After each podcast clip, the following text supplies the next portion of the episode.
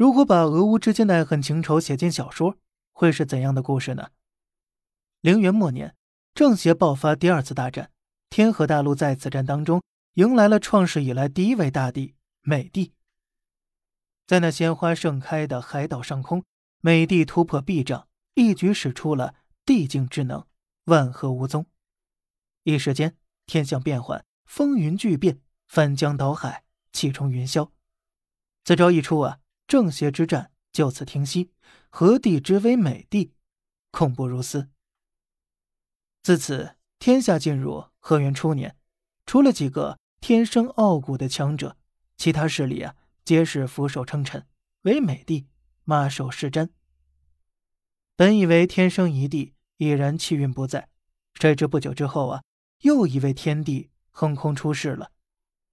冰雪之畔，极地边缘。第二位和帝诞生，名为苏联大帝。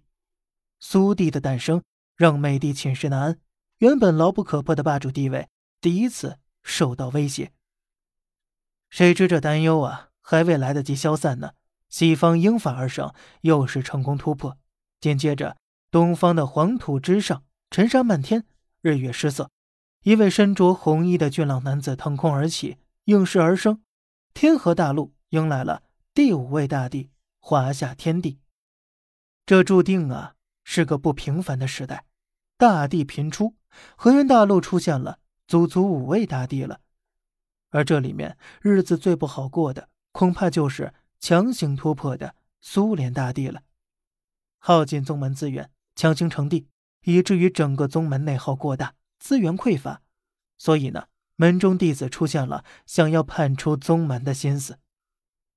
门中弟子乌克美兰便是其中之一，他是苏帝极为宠爱的一名弟子，与大弟子俄罗斯基郎才女貌。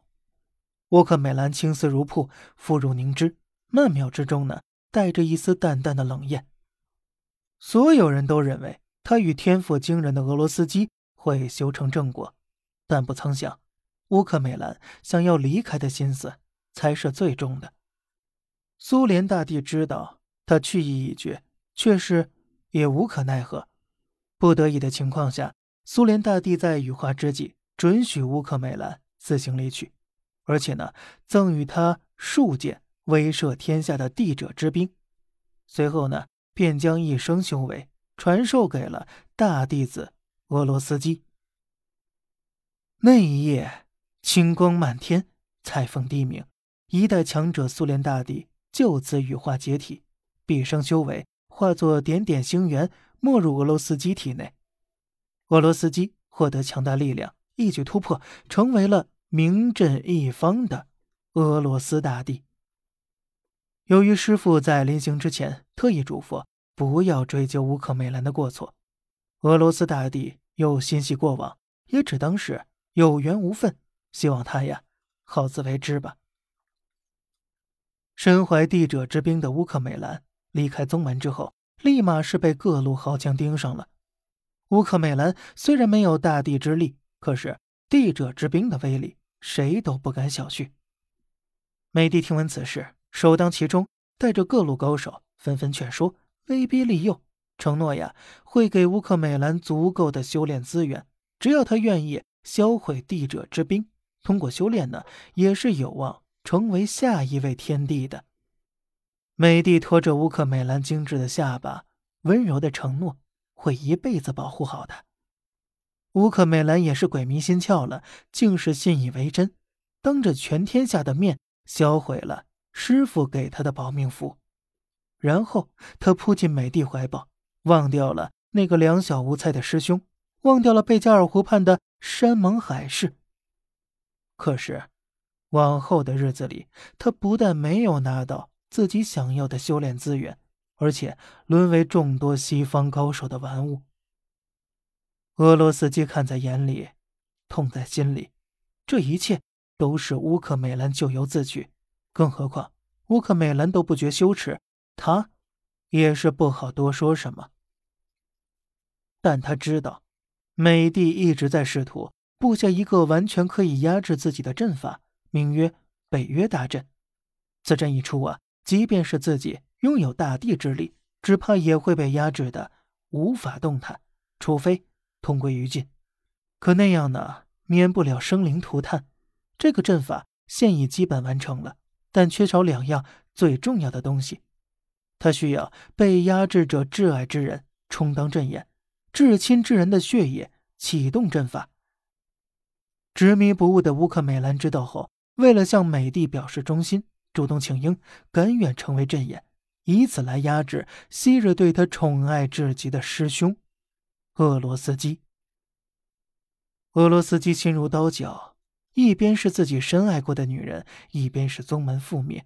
如此两难抉择面前，他依旧带着一丝侥幸，跟乌克美兰商量，分析其中利弊，说此事万万不可，不然的话呢，整个师门都将处于水深火热当中了。谁知呢，乌克美兰不但充耳不闻，反而丧心病狂的杀害俄罗斯基的两个亲弟弟，获取血液，为美帝布阵施法。俄罗斯基忍无可忍了。在一个清冷的早晨，手捏帝者之无上法诀，声称要清理门户。大帝之姿何其伟岸又悲凉啊！乌克美兰见状，吓得花容失色，连忙向美帝求救，向那些一起布下北约大阵的高手求救。可是呢，他万没想到，换来的却是隔岸观火，任由他们相爱相杀。俄罗斯基本来并无杀心，若乌克美兰心存悔意，浪子回头，他或许不会将其置之死地。